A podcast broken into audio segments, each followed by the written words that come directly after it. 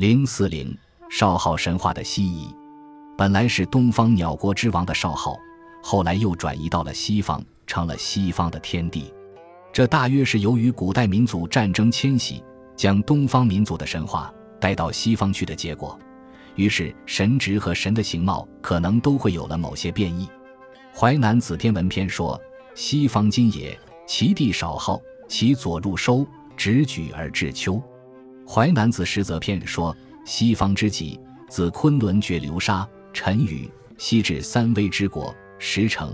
今是隐气之民，不死之也。少昊入收之所思者万二千里。”这就是作为西方天地的少昊和他的属神入收的神职和管理范围的确定。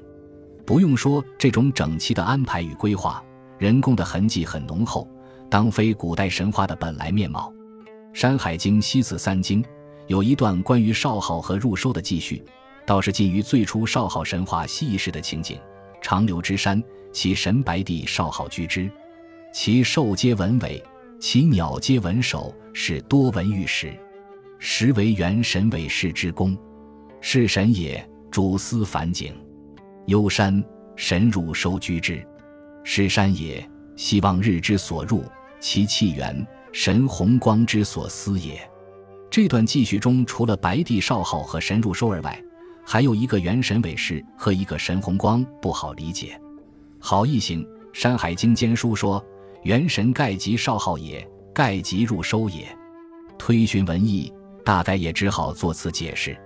从这段记叙看来，少昊神话从东方转移到了西方以后，虽然在他的身上已加上了白帝少昊的称号。并且也配上了入收这样一个还未明确公布属神身份的神，但他俩的神职只不过是小小的山神所做的工作，也只不过是思凡景望日入等比较简单琐细的工作。海岛上鸟国之王的少昊出到西方，大约也只能任这样低微的神职，担负这样琐细的工作吧。世子说：“少昊今天是异于穷桑，日五色，护照穷桑。”看惯了日出景象的他，到了西方，还是叫他观察日入的景象，不是正合适吗？神话的流传演变总是有些迹象可循的，这段记叙就可贵地保留下了少昊神话自东促西的一些痕迹，并且还给《山海经》各部分成书时代的先后提供了这样一个证据，即先前认为成书时代最迟的《荒经》。以下五篇实际上还早于成书时代较早的《山经》诸篇。少昊是以玄鸟及燕子为图腾的古代东方某一民族所奉祀的始祖神，他活动的范围本来该在东方，但由于民族的迁徙流转，他的神话便随之向着西方移动，时而做了西方一个小小的山神，后来竟成了西方的天地。什么直举而知秋啊？什么所思万二千里呀？应当是这个在东海之外建立的寄予鸟的少昊之国的国王始料所不及的。少昊的神话后来又有所发展。十一记卷一记述了一个关于少昊诞生的神话，很富有欧西的罗曼蒂克情调。神话说，少昊的母亲黄娥本是天上的仙女，触玄宫而夜之，或乘浮木而昼游。这一游便一直游到西海之滨的琼桑所在处。所谓琼桑，乃是一棵植上千寻、叶红甚紫的孤桑，也就是历来神话传说里所说的扶桑、扶木、若木。若木本来传说是在东方，屈原《离骚》折若木以扶日西，后来又传到了西方，《淮南子·地形篇》若木在建木西。琼桑也是这样由东方传到西方去的。少昊的母亲黄娥就在琼桑那里结识了一个自称为白帝之子、实即太白金星的天上仙童，于是，一场牛郎织女式的恋爱便在天上展开了。两人泛舟遨游，赋诗畅达，谁也没有来干涉他们的自由爱情。其结果就是少昊这个神性英雄人物的诞生，所以少昊又叫琼桑氏，这就把少昊的诞生地也移在西方了。汉代伪书《春秋委员命包》说：“黄帝时大兴如虹，下流华主，女结梦阶，一改而生白帝朱轩。魏宋君注：华主主名朱轩，少昊氏。十一记所记上述神话，大约就是根据这段简单的神话艺术加工而成。少昊的诞生，原是天上星宿和他母亲结合的结果。这在知其母而不知其父的早期原始氏族社会人们的头脑里，是完全可能有种这天真烂漫的设想的。因而，感生神话虽多出伪书，其实倒有几分真实，不一定全属虚构。不过，神话把少昊之生定在皇帝时，意味着皇帝仍然是他名义上的父亲，就是神话初步历史化了。十一纪不着时代，开头就说少昊母曰黄娥。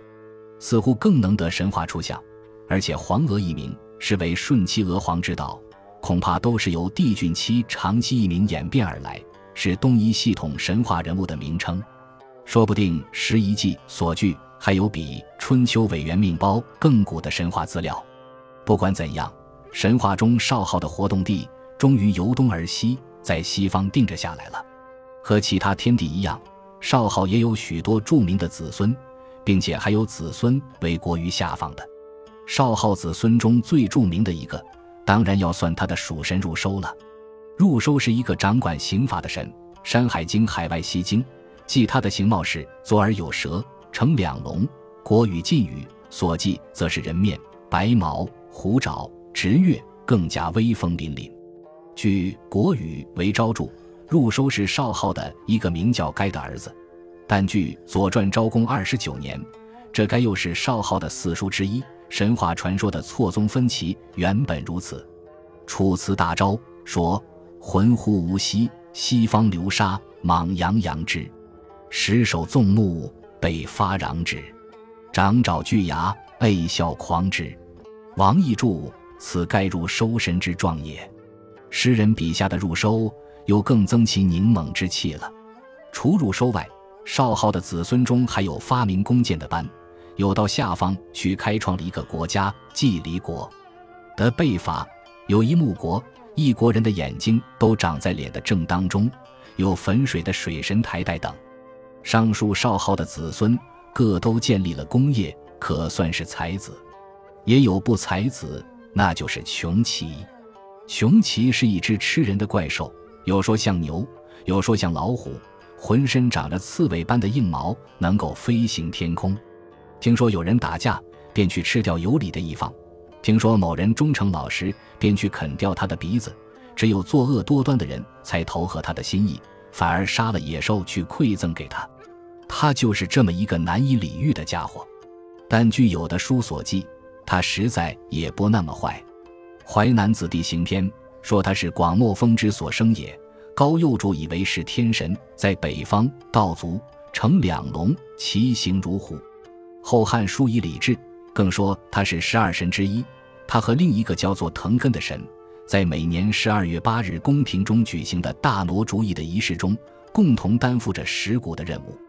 蛊是一种害人的毒虫，有些坏人专门制造了来危害世间的。穷奇既然能食蛊，那么他就不像传说中所说的那样坏。